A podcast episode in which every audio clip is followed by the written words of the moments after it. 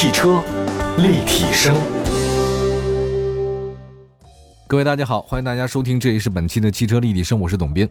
我记得原来有一个段子嘛，比如说外国人的话呢，可能说祝你健康啊之类的东西，但很少说祝你来年发财，这个不多。但中国人呢是比较喜欢说发财的。其实后来我大概也问了一些民俗专家，为什么咱们中国人呢喜欢说恭喜发财哈？这个原因还是比较多的，不是在我们节目当中提的话题，只是说一句，我们可能更愿意发财。但是如果你连命都没有了，怎么发财呢？所以今天在节目当中的话呢，跟大家说汽车安全的一些事情。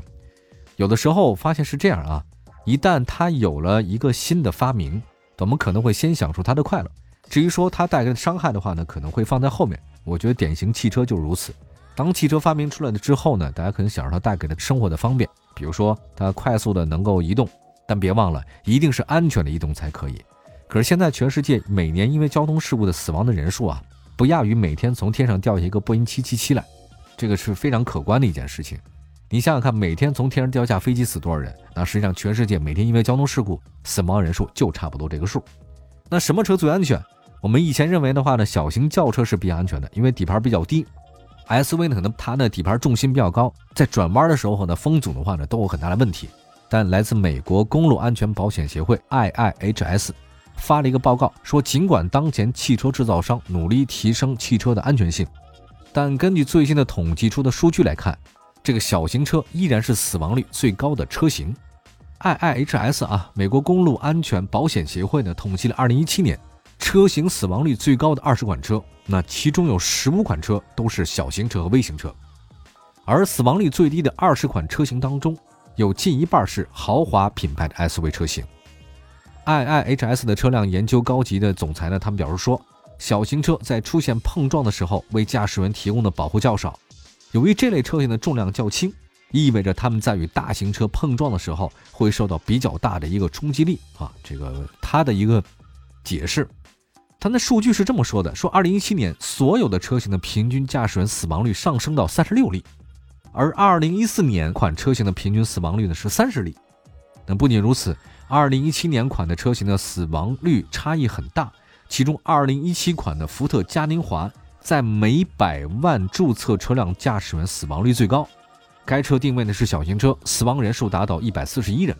那么相比之下，大型 SUV 的总死亡率是所有车辆中最低的，每百万登记车辆中有十五人死亡。哎，就这个很低啊！小型车是一百四十一人啊，这个十五人。此外呢，微型车也很高。达到了将近八十二人。自一九八九年以来，IIHS 美国公路保险协会呢是说，大约每三年计算一次驾驶员死亡率。这个死亡率呢，仅仅包含的是驾驶员死亡的数字。那死亡人数呢，来自美国联邦死亡率的分析报告显示，其实它是有了很多的这种比较结果了啊。它正面碰撞，同一尺寸当中比较。然后的话呢，动能啊，根据车辆增加增加，反正这些我就不讲了。我的意思是说，他们经过了非常严格的测算，大概是这个意思啊。这个驾驶员的死亡率可以在不同级别的车辆之间进行比较了。你看啊，每年行驶里程数较少的跑车和豪华车的驾驶者死亡率相对较高，而皮卡的死亡率按照行驶里程计算，其死亡率呈下降的趋势。那么在每个车辆的类别当中啊。总的来讲，这车越大啊，还有包括它越高级，它这死亡率越低，那肯定嘛，因为它那个被动安全、主动安全做的比较好嘛。它按照这种分析的方法，他们总结了一下死亡率最低的二十款车型。那刚才说的是小型车死亡率比较高，那么死亡率最低的二十款车型里面，九款是豪华 SUV，其中两款呢是中型豪华车，还有四款呢是微型车或者超大型的 SUV。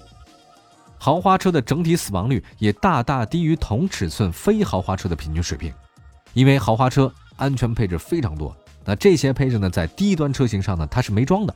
比如说，他说那个盲点警告啊，车有盲点，还有车道偏离预防，哎，这个普通低端车它也没有，豪华车还是比较多的，这个很有意思哈。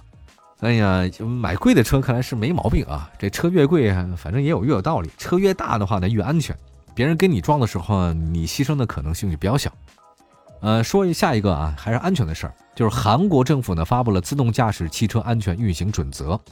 近日，韩国国土交通部呢发布了自动驾驶车辆的安全运行准则。这个准则呢主要包括伦理准则、网络安全准则、生产与安全准则三大部分。不过，这个准则并不属于强制性规定，而是指在当自动驾驶车辆正式投入市场之前，确保他们系统运算法则的伦理性，并且防范黑客来进行攻击。那具体来看呢，这个伦理准则呢是以确保生命安全为中心的啊，比如说不侵害别人的自由和权利啊，实施安全驾驶培训啊，无法避免事故的时候应该尽量减轻人员伤亡等等。其实现在韩国呢开始大量的布局智能化网联这个趋势。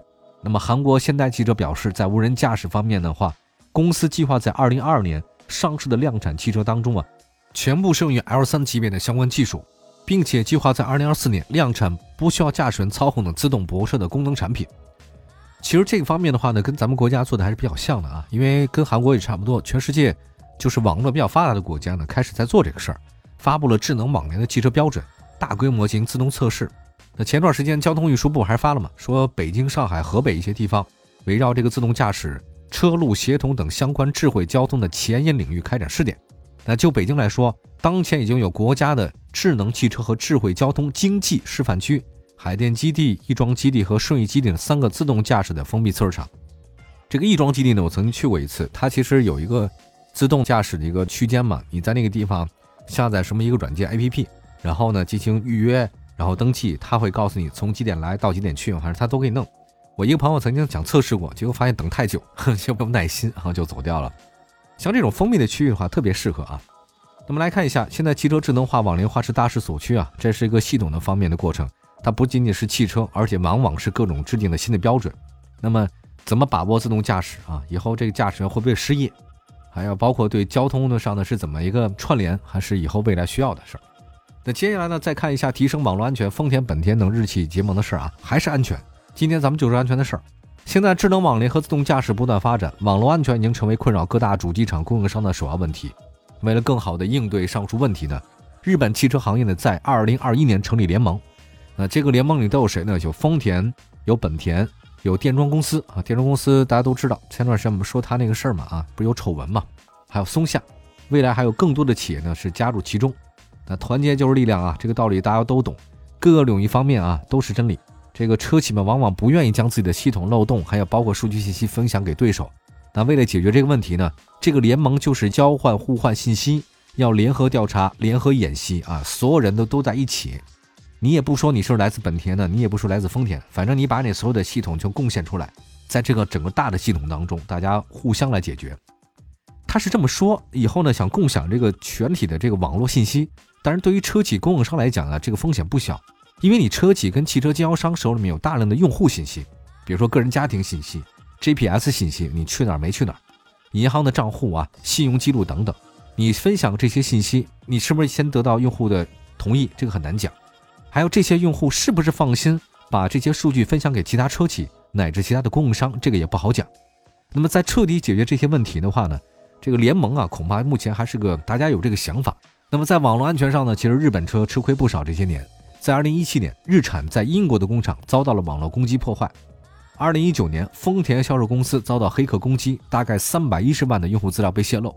二零二零年六月份，本田遭到黑客攻击，让他在日本本土、欧洲、北美业务全部中断。那不知道这些吃过亏的日本企业联合在一起啊，这个到底还行不行？那么最后呢，我们再说说三菱的问题吧。那在日前，三菱汽车销售有限公司、广汽三菱公司的话呢？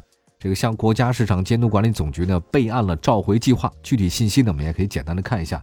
这次呢本田的话呢要召回二零一六年一月二十九号到二零一六年五月二十四号生产的部分进口欧蓝德汽车，共计呢是三千六百六十二台；二零一六年八月八号到二零一六年八月十九号生产的部分国产的欧蓝德，一共呢是只有三十台啊。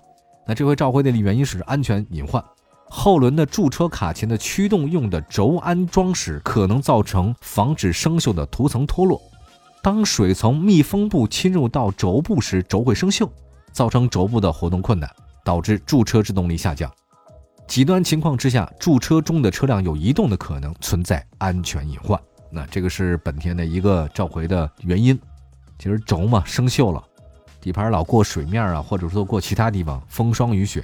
它一生锈的话呢，会带来非常多的隐患，就是你踩刹车的时候吧，踩不住，车就侧漂了、漂移了，很有可能。解决办法呢是三菱汽车销售中国有限公司、广汽三菱汽车有限公司呢，将为召回范围内的车辆免费更换改进后的左右后驻车卡钳，以消除安全隐患。车辆安全是无小事的，尽管我们每年因为汽车的交通安全事故死了那么多的人，但是我们不能因噎废食，还是必须得有车辆存在，因为他们确实改变我们的生活太多了。但是这个绝对不是大家放弃汽车安全的一个理由。无论如何，人的安全才是最重要的，其他的都放在后面。